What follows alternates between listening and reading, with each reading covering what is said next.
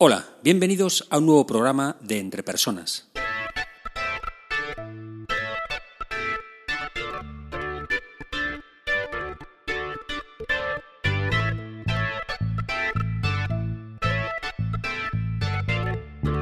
Un podcast donde hablamos sobre todo lo relacionado con las habilidades y competencias en las organizaciones. Mi nombre es Raúl García y podéis encontrarme en la web www.entrepersonas.com. Hoy es día 5 de junio de 2016 y este es el programa número 33 de Entre Personas. En este programa voy a comentar las respuestas que he recibido a la encuesta de mayo. Este mes en concreto he recibido cuatro respuestas para comentar de cuatro oyentes. En concreto he recibido respuestas de Philip, de Roberto, de Virginia y de otro Roberto, que me han enviado por email sus reflexiones sobre la pregunta del mes. Y además este último oyente, Roberto, me ha enviado una pregunta para proponerla como, como pregunta del mes. Así que en la última parte de este programa propondré la pregunta para el mes de junio, que es la que ha propuesto Roberto.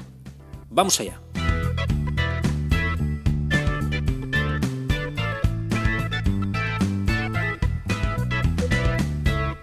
En la encuesta del mes de mayo realizaba la siguiente pregunta. ¿Cuál es la competencia más importante del futuro, de aquí a 10, a 15, a 20 años? Pues bien, las respuestas han sido las siguientes. Ya he comentado que tenemos cuatro respuestas de cuatro oyentes. Empezamos con Philip.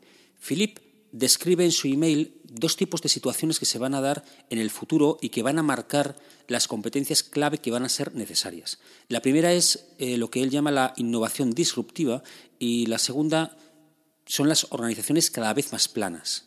Bien, voy a leer, bueno, todo seguido su email, ¿vale? Y después haré algún comentario. Philip dice lo siguiente.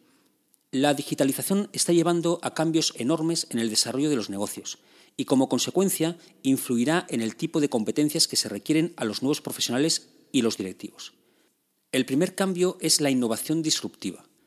Las nuevas tecnologías ofrecen oportunidades en todos los campos de los negocios, marketing, servicios, procesos productivos. Las empresas que adoptan las nuevas soluciones se hacen con el mercado, los otros están condenados a desaparecer. La modificación del entorno competitivo de la empresa ocurre con una velocidad enorme y además las ventajas competitivas generadas tienen un ciclo mucho más corto de lo que hemos conocido hasta el momento. Para hacer frente a ello, hacen falta personas con out of the box thinking. Esto creo que es la primera competencia clave. La segunda situación, la segunda consecuencia, son las organizaciones planas. Las organizaciones tienen que juntar profesionales de muy distintos niveles jerárquicos o de experiencia para que trabajen conjuntamente en proyectos de cambio. Esto requiere un tipo de directivo que reconozca el talento con pensamiento out of the box, acepte la incomodidad que generen estos profesionales y sean capaces de crear con ellos equipos. Estos directivos tienen que tener humildad y poseer una buena dosis de visión. En muchas ocasiones se han rechazado los profesionales que justamente ahora necesitan y tienen directivos capaces de gestionar con gran eficacia el status quo o la innovación controlada, pero que se sienten inseguros ante los cambios actuales. Bien, pues según Philip tenemos una primera competencia clave del futuro, el out of the box thinking, literalmente el pensamiento fuera de la caja, o pensamiento creativo o pensamiento lateral. Este, este concepto se deriva del juego de los nueve puntos. No sé si, lo conocéis, el juego de los nueve puntos es, bueno, pues son nueve puntos en un papel colocados en forma de cuadrado con un punto en medio y hay que unir todos ellos con un lápiz sin levantarlo del papel. La solución a este juego pasa por precisamente tener un out of the box thinking, un pensamiento que te saque de esa caja imaginaria que, está formada por los puntos. Estoy, estoy pues totalmente de acuerdo con lo que ha comentado Philip, ¿no? Yo creo que estos ciclos cortos de innovación lo estamos viendo pues en el día a día, ¿no? Con los móviles, con los ordenadores, eh, que cada vez es más complejo, más complicado sorprender a los clientes con algo realmente novedoso, con algo realmente innovador. ¿no? Hemos llegado a unos, a unos límites en muchos campos que realmente innovar en algo realmente atractivo o que haga al cliente seguir comprándote es complejo, es complicado. Por eso el buscar esas personas con un alto, una alta capacidad de creatividad, de innovación, de, de, pensar de manera diferente, de encontrar soluciones diferentes a situaciones que se están viviendo, bueno, pues eso va a ser, como, como dice Philip, una competencia que va a ser muy importante en el futuro para las, para las personas. La segunda competencia a la que hace referencia Philip es la que tiene que ver con los directivos. Me parece muy interesante este planteamiento. ¿no?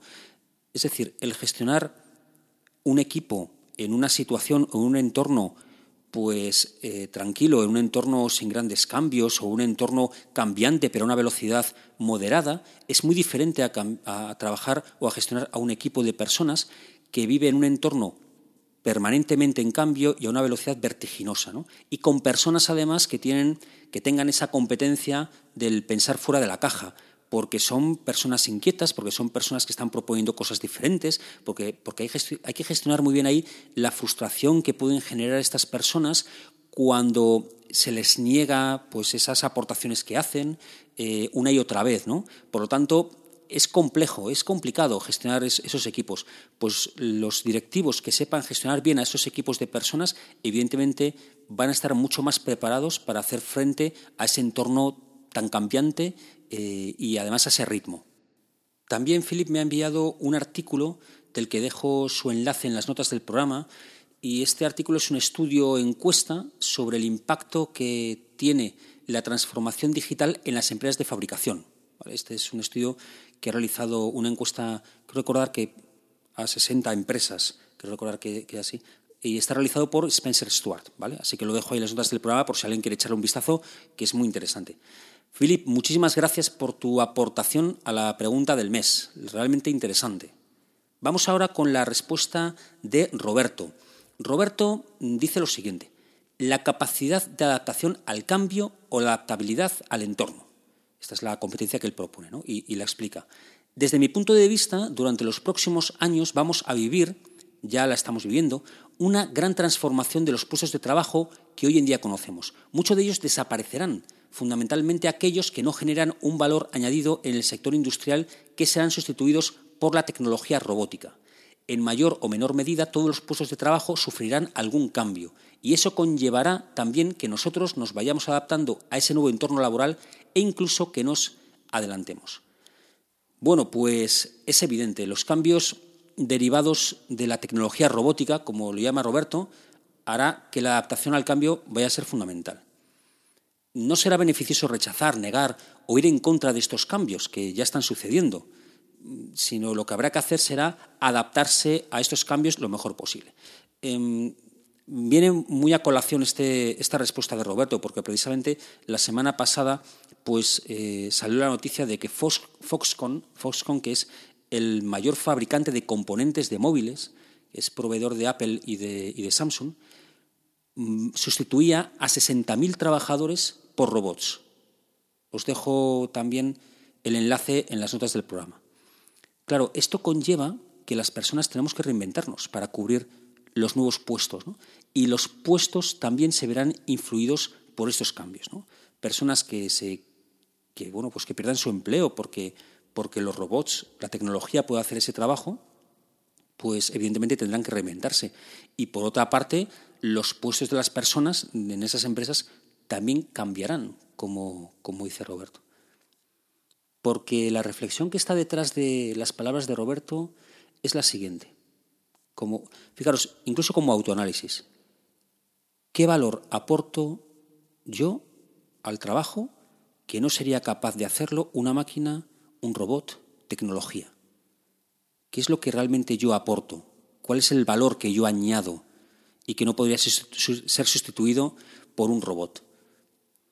Pues esta pregunta la dejo ahí como autoanálisis. Muchas gracias, Roberto, por tu participación en la encuesta del mes de mayo a la pregunta de la competencia del futuro. Vamos a por el tercer, la tercera oyente, Virginia, Virginia, que dice lo siguiente. Para ella, la competencia del futuro es la flexibilidad, ser flexible, y lo argumenta de la siguiente manera. Creo que tener claro el propósito de todo lo que haces es fundamental igual que planificar las acciones a realizar, sus características y fundamentos, etc. Pero en el entorno actual y más en el de dentro de 15 años, que el cambio será mucho más rápido de lo que habíamos imaginado y de lo que podemos esperar en el futuro, la capacidad de ser flexible para cambiar y adaptar lo previsto a los cambios que nos brinda el entorno es clave para no quedarse obsoleto, para aprovechar todos los recursos para no dejar escapar oportunidades. Y lo que me parece más importante, según Virginia, para no frustrarse ni sufrir porque no es finalmente como tú habías previsto inicialmente. Y además eh, dice, te envío una frase que me ha hecho pensar en ello. Y la frase es la siguiente. Benditos los flexibles porque no se deformarán. Que lo, ha dicho, lo, dijo esto el doctor Michael McGriffey. Bueno, interesante. Benditos los flexibles porque no se deformarán. Bueno, nos plantea Virginia la flexibilidad como como la capacidad de aceptar y reaccionar ante las situaciones en las que no se cumplen tus expectativas, no se cumple lo que tú tenías preparado, planificado o lo que tú esperabas. Incluso lo plantea como una capacidad de ser feliz ante este tipo de adversidades. Eh, al menos así es como yo lo interpreto. Y es verdad que el sufrimiento estará presente en el, en el futuro que estamos pintando. Claro, si tenemos en cuenta que el futuro que, nos aguarda va a ser mm, muy cambiante, va a ser muy cambiante además a un ritmo vertiginoso, además las máquinas nos, dejan, nos dejarán sin trabajo, nos tendremos que reinventar, reinventar permanentemente, etcétera, pues claro, esto tiene pinta, tiene pinta de generar bastante estrés. Por lo tanto, el tener, el tener cintura, el, el saber fintar adecuadamente estas situaciones, teniendo claros tus objetivos, como dice Virginia, pues generará una mayor capacidad de adaptación y además un menor sufrimiento.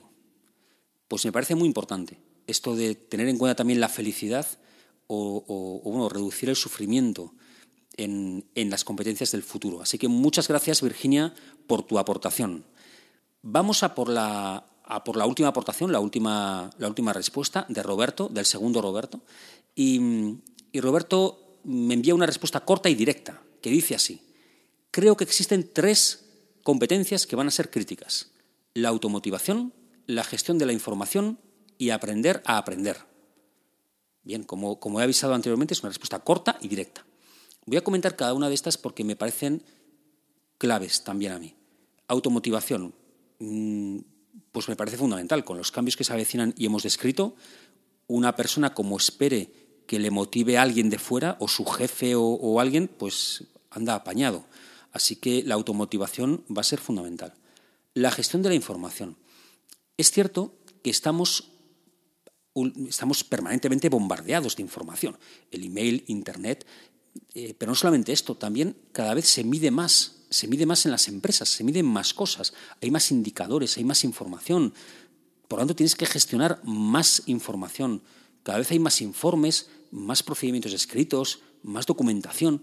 Bueno, pues la persona que tenga la capacidad de discernir lo importante de lo accesorio tendrá una clara ventaja sobre, sobre los demás y tendrá una clara ventaja para saber gestionar estas situaciones. ¿no? Estará más preparado para lo que venga, porque además se podrá focalizar en lo que es verdaderamente importante. La tercera que comenta Roberto es aprender a aprender. Y es que no puedo estar más de acuerdo, porque como defiendo en todos y cada uno de estos programas, al final cada persona es la máxima responsable de su desarrollo personal y profesional, por lo que tenemos que apañárnoslas para aprender de manera continuada, para aprender durante toda la vida, como, como se dice en inglés, ¿no? el lifelong learning. ¿no?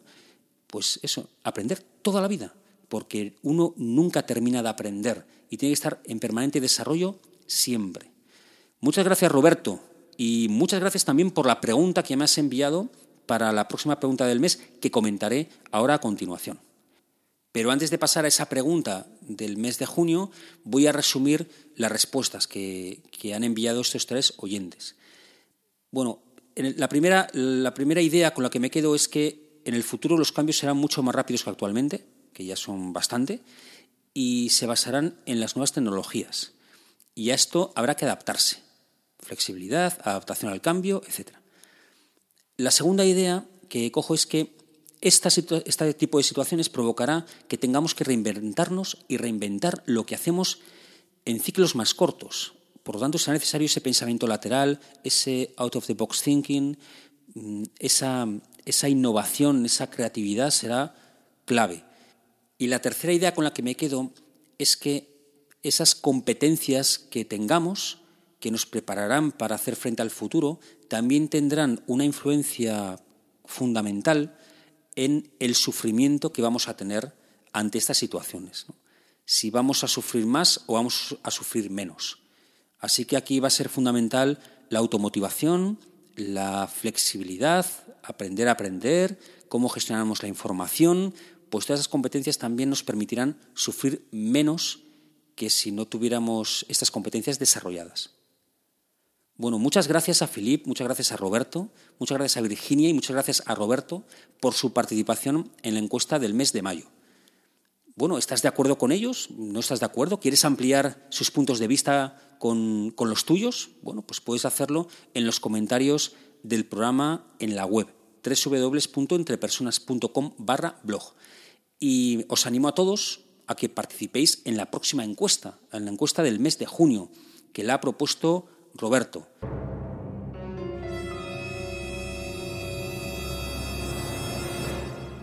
La pregunta que nos propone Roberto para el mes de junio es la siguiente.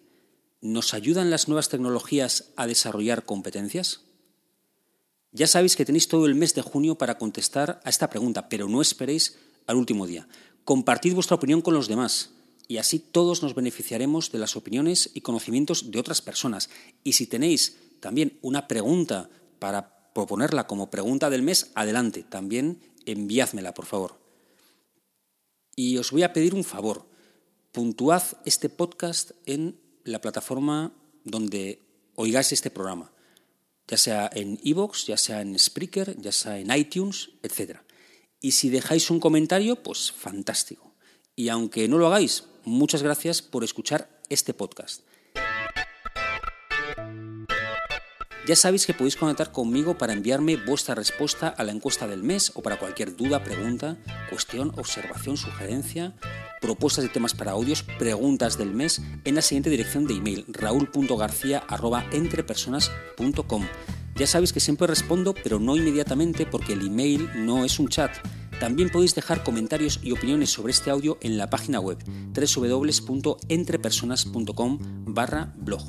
Otra manera de contactar es por Twitter. El usuario de Entre Personas es arroba entrepersonas1 con número y mi usuario de Twitter es arroba ragarcía. Y por supuesto también estamos en LinkedIn. Espero sinceramente que este programa te haya sido de ayuda y no olvides que las empresas son las personas que trabajan en ellas y que tú eres el máximo responsable de tu desarrollo personal y profesional. Saludos.